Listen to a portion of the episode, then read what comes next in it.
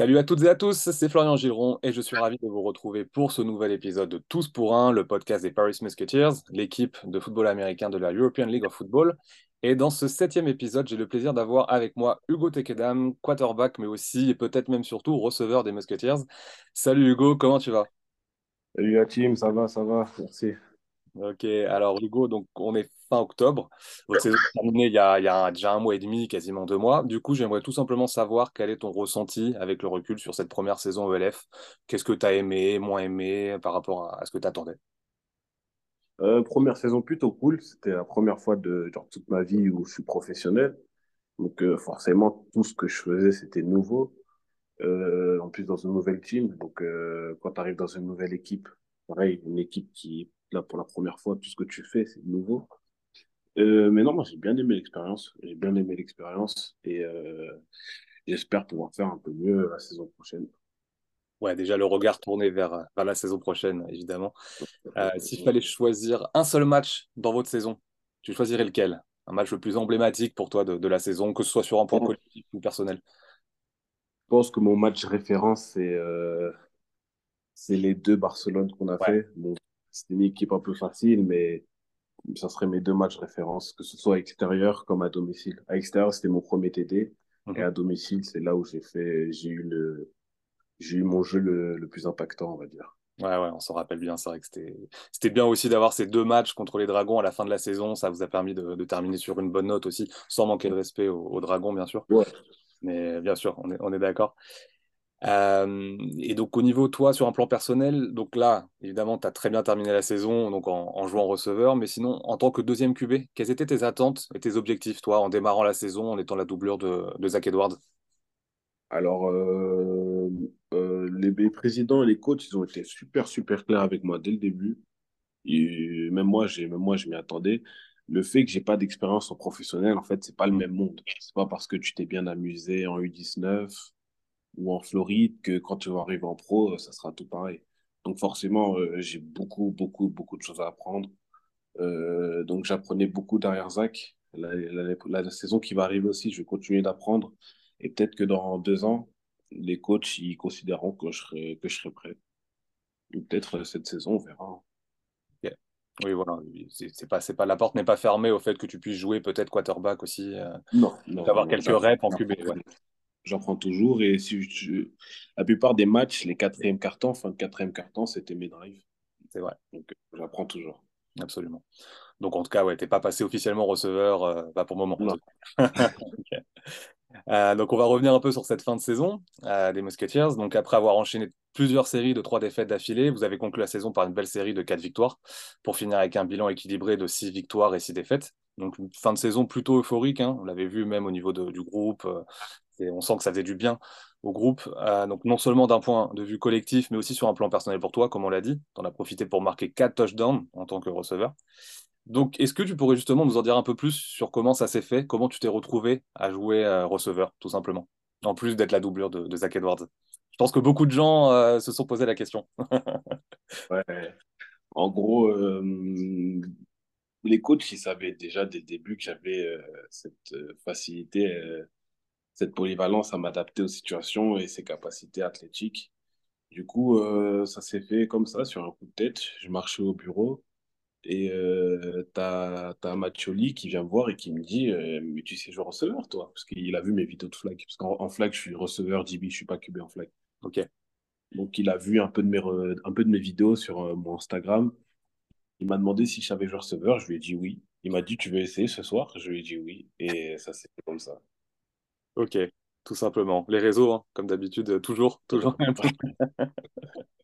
Ok, ok, intéressant. Et, euh, et donc, comme receveur, tu termines la saison avec 11 réceptions, mais pour 4 touchdowns, ce qui est un sacré, un sacré ratio. Mais en tout cas, tu t'attendais à une telle réussite? 4 touchdowns, quand même, c'est quand même pas mal en, dans, dans les 5 dernières. Ouais.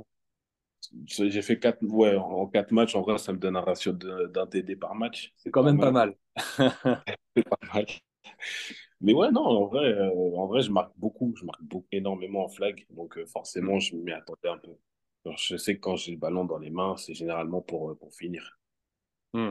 Ouais, clairement. Ouais, c'est vrai que tu, tu sais trouver la end zone. voilà, C'est clairement, ça. Clairement. Et c'est vrai que le flag, ça aide. J'avais reçu Florian Larose et chez Cousseau aussi euh, plus tôt dans la saison. Et, c'est vrai que le flag, forcément, on le dit souvent, ça, ça joue hein, clairement ensuite au, niveau de l'équipe et c'est un, un, avantage. Ouais. Euh, pour revenir sur le poste de quarterback, est-ce que tu peux nous raconter comment se passaient les entraînements? Euh, Déjà, qui s'occupait des entraînements QB Est-ce que c'était Adam Clack, le, euh, le coordinateur offensif? Est-ce que tu peux nous, nous, nous, nous éclaircir, nous expliquer un peu ça? La plupart du temps, dès qu'on arrive aux entraînements, les QB, nous, on arrivait peut-être une heure avant. Hmm. Moi, je devais arriver encore une heure avant parce que je devais aller voir les kinés, tout ça, tout, je devais me soigner, me préparer. Donc en vrai, on arrivait, on avait un une bonne, une bonne heure d'indiv avec, euh, avec Clark, avec coach Clark. Ensuite, on arrivait en période de groupe et euh, c'était quoi? Ouais, c'était. Euh, oui, on faisait que du mèche, que du mèche avec les receveurs. Ouais. Un tout petit peu, peut-être 5 minutes avec les 10-15 minutes avec les running et après, c'était vraiment que du mèche à la passe. Ouais, travailler, faire des reps, prendre des habitudes avec les receveurs. Et en vrai, j'avais beaucoup de reps à l'entraînement, à part pendant les périodes d'opposition où des fois j'avais mhm. peut-être un drive si on avait le temps. Ouais. Mais sinon, euh, avait, vu qu'il y avait pas mal de receveurs, ça fait que là, qui s'occupait du côté gauche, moi j'étais à droite. Mais ouais, j'ai pas mal de reps, j'ai pu bien bosser cette saison. Ok. Et, et, en ce qui concerne les, les entraînements vraiment spécifiques QB, est-ce que tu as vu des différences par rapport à ce que tu as pu connaître en France ou, ou, même en Floride? On va, on va revenir sur ton passage en Floride, mais est-ce qu'il euh, est qu'il y a eu des, des différences là-dessus? D'un point de vue technique, non, parce que c'est le même terrain, en soi, c'est les mêmes tracés que tu retrouves partout dans le monde du foot. Mais là où ça change, en fait, c'est d'un point de vue de lecture. C'est plus les mêmes lectures, parce que les défenses, il ne faut pas les mêmes jeux. C'est pas une simple cover 2 que tu verras devant toi. C'est un truc un peu plus poussé. Donc, euh, vraiment, c'est vraiment d'un point de vue lecture que, j'ai plein de choses à apprendre. Ok. Et est-ce que tu peux aussi nous expliquer comment tu as été recruté? Tu nous as dit que les, les, euh, le président, etc., ils t'ont dit euh, clairement que tu serais la doublure de Zach Edwards. Mais est-ce que tu peux nous raconter, est-ce que tu avais participé au Combine, par exemple, ou est-ce qu'on est, qu'on est venu te chercher? Euh, Est-ce qu'il a fallu que tu gagnes ta place de doublure aussi? Parce qu'on sait qu'il y avait Yacine, Yacine Boubidi, qui était également en, troisième QB. Est-ce que tu peux nous, nous, raconter un peu ça? Ça, c'est Marco, Marco, Marco Soma qui m'a rappelé. Ok. Ça fait, il s'est pris plutôt tôt. En vrai, c'était il y a déjà presque un an. Ok. L'année dernière, euh, j'ai reçu un appel comme ça. Ok. J'ai reçu un appel et il s'est présenté. Au début, on n'avait pas parlé de contrat. Il voulait vraiment euh, savoir comment, le, comment j'allais en tant qu'humain. Il a cherché à m'aider d'abord en tant qu'humain et après, on a commencé à parler contrat et euh, j'ai tout de suite, j'ai tout de suite signé. Ok. Moi, j'ai pas fait les contrats. Oui, ok. Ouais. Oui, ça c'est important, c'est vrai que ça, le, côté humain, c'est vrai que. Enfin, Ouais, ouais, ça m'a plu, ça m'a plu, ça m'a ça m'a plu de ouf. ouais, le projet. euh, ouais. grande loyauté, grande loyauté envers les mousquetaires. Ok. Parfait. Euh, ok, est-ce qu'on peut peut-être parler un peu de la finale ELF la, saison s'est terminée avec euh, donc, euh, le Rainfire qui s'est imposé face au Stuttgart Surge, avec notamment Jadrian Clark, QB du Fire, qui a été auteur d'une saison exceptionnelle. Est-ce que tu as suivi ça de près? Ou est-ce qu'une fois que la saison des Mousquetaires s'est terminée, un peu, tu t'es un peu éloigné de, tout ça? Ou est-ce que tu as suivi? Qu'est-ce que tu as, est-ce que as un avis là-dessus? Moi, je suis pas du genre à regarder tout un match complet. Je regarde, je regarde les highlights à la fin du match. Je regarde souvent le récapitulatif à la fin des matchs. Mais ouais, non, Clark, il est, Clark, il est euh, incroyable. En mm. fait, il, il, joue simple. Il joue simple, mais le truc, c'est qu'il peut jouer simple pendant deux heures. Ouais. Et c'est ça, qui, c'est ça qui change tout en vrai. C'est qu'il va rester constant et simple pendant deux heures. Et c'est ça, au final, qui, qui fait la diff. Mm. Avec une armada aussi de, de receveurs, une ligne offensive incroyable. Et un ancien coach NFL aussi, c'est vrai que ça, c'est pas mal aussi. Ok, euh, on va maintenant revenir sur ton parcours, sur ce qui t'a amené au, au, Mousquetaire, si tu veux bien. Euh, donc, tu commences le football américain à 12 ans, en 2014, au Flash de la Courneuve, si, si je ne dis pas de bêtises, euh, où tu as gagné un titre de champion de France U19 en 2019, c'est ça? Je ne sais pas si c'était U19 ou U20 à l'époque, vu que ça changeait. Un peu. moi, c'était U19, j'étais en première. avec en prime un titre de MVP de la finale, si je ne dis pas de bêtises, c'est ça? Donc en quarterback, n'est-ce pas? Euh, donc tu fais partie de ces nombreux mousquetaires qui viennent du Flash. Euh, on entend souvent parler du Flash comme étant une grande famille. Est-ce que tu peux nous dire ce que ce club représente pour toi, même si tu y es plus maintenant? Le Flash, en gros, c'est ouais, une famille en vrai. C'est euh, un, centre, de, formation où en fait les liens, ils se créent. C'est même pas les causes qui créent les liens, c'est les joueurs. Tu vas créer des liens entre les joueurs, genre euh, dans la souffrance des entraînements, dans les matchs. Et ça fait que même en dehors du foot, ces gens-là, tu les vois toujours. La plupart de mes amis, dans la vie d'aujourd'hui, ils viennent du foot et la plupart du flash. Et on se, même si on n'est plus au flash, bah, on reste toujours ensemble. Ouais. Ouais, c'est important. Tu parlais des entraînements, des entraînements, euh, la souffrance pendant les entraînements qui fait que c'est comme- c'est quelque chose qu'on entend souvent au niveau du flash avec le, le niveau des entraînements, l'intensité. Donc, euh, je vois parfaitement ce que tu veux dire. Euh, ensuite, en 2021, donc tu pars aux États-Unis, comme, comme on l'a un peu évoqué, en Floride, jouer avec les, les Bisons de McDougall Technical Institute, une équipe de junior college.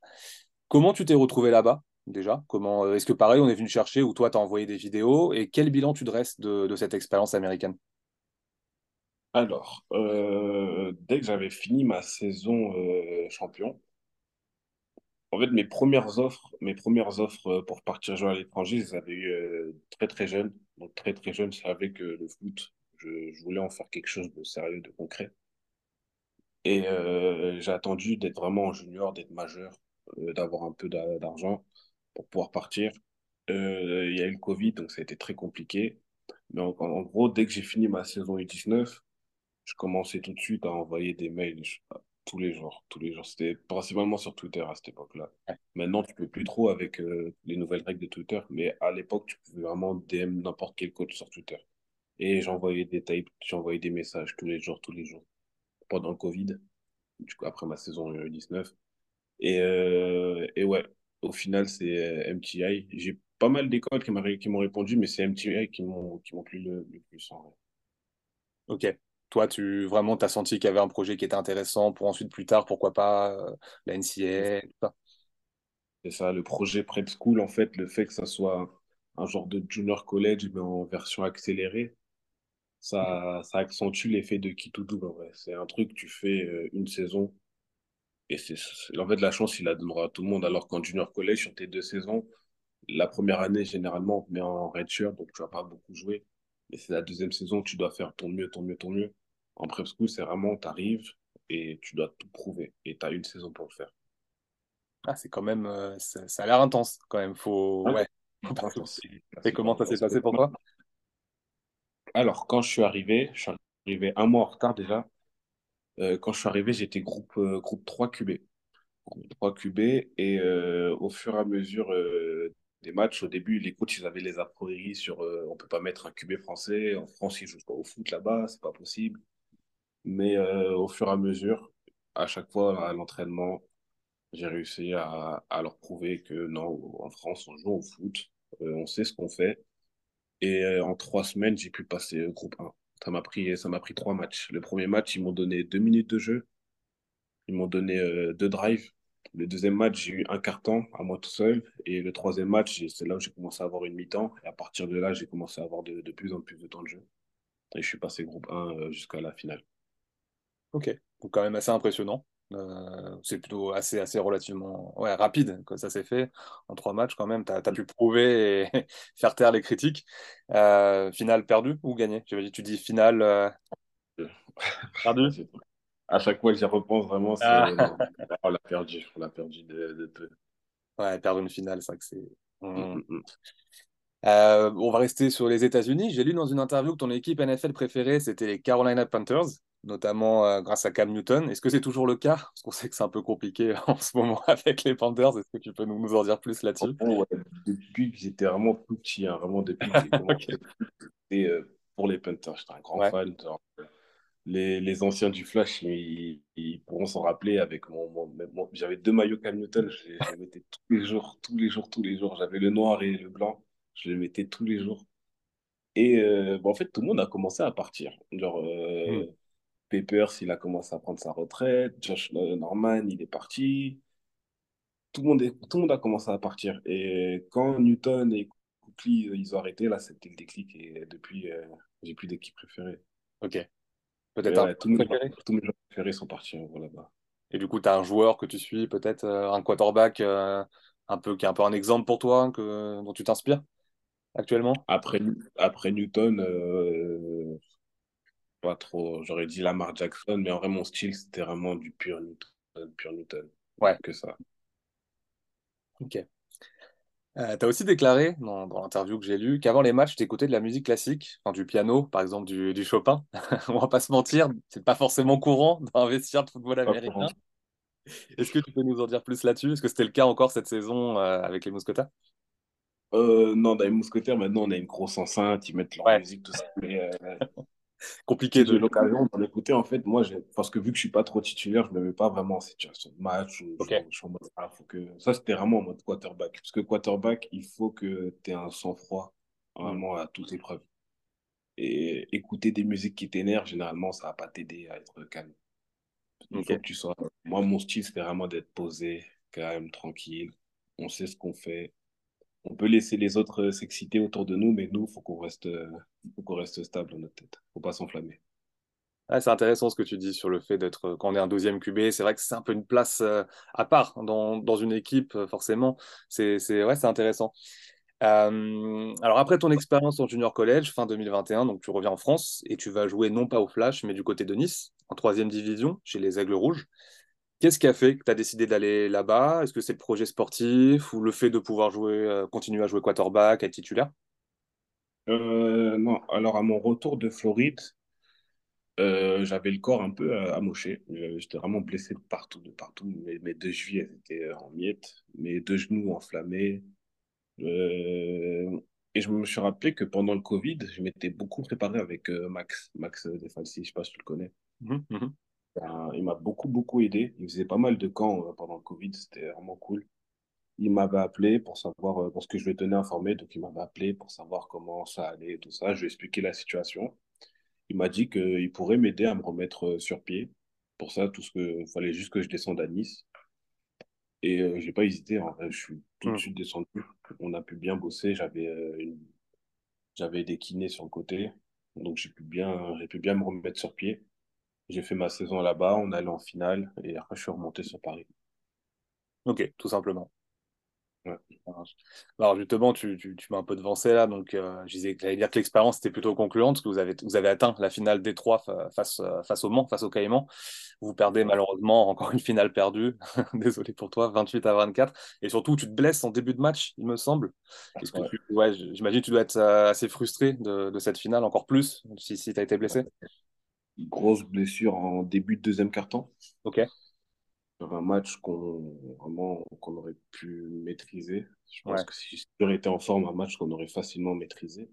Vous avez eu beaucoup de blessures quand même euh, dans, ouais. Et cette fois-ci, c'était ma première blessure euh, niveau haut du corps. Ok. C'était une luxation. Hmm. Luxation de l'épaule, sur mon épaule euh, droite où je lance. Ça m'a beaucoup, beaucoup ralenti. Beaucoup, beaucoup. À l'heure d'aujourd'hui, je suis encore, euh, je suis encore un kiné, je dois encore faire mes rééducations. Je peux pas lancer n'importe comment. Ok. Donc vraiment, c'est une blessure qui continue à me suivre encore aujourd'hui. Et c'est ça qui fait, c'est ça qui joue beau- beaucoup aussi sur, euh, sur mon temps de jeu en tant que QB. Ok. C'est pour ça que quand je rejoins un club, je joue un peu QB, je joue un peu receveur, parce que je peux pas forcément compter sur mon épaule. Je sais qu'à tout moment, elle peut ressauter. C'est un peu dangereux. Ah ouais, luxation, ça que c'est. Ouais. Ouais, surtout quand, surtout quand c'est le bras qui lance, c'est un peu problématique. ouais. Euh, on approche déjà de la fin de cette interview. Évidemment, impossible de ne pas parler du, du flag football, hein, on en a parlé tout à l'heure, qui, qui, comme ça a été annoncé il y a quelques jours, sera au programme des Jeux Olympiques de Los Angeles en 2028. Et donc, euh, bah, comme j'en ai parlé, comme Florian Larose ou, ou chez Cousseau, que j'ai reçu en, en milieu de saison, tu, tu fais aussi du flag, tu as même été en équipe de France de flag, tu avais euh, t'avais été appelé. Euh, Est-ce que participer, euh, enfin j'imagine que oui, participer au JO, ça doit être un truc de dingue, surtout que les Américains pourraient peut-être envoyer des joueurs NFL, ce qui serait assez ouf. Euh, du coup, objectif JO 2028 pour toi, j'imagine, ou pas forcément? C'est Voilà. quelque chose que tu as Bah, on va, on, on va commencer tout doucement. On va commencer tout doucement dans le sens où cet été, cet été, on aura une Coupe du Monde ou un World Game, je ne sais plus comment on appelle ça. On va commencer par d'abord s'entraîner là-bas. Après, dans deux ans, on aura encore le champ- les championnats d'Europe.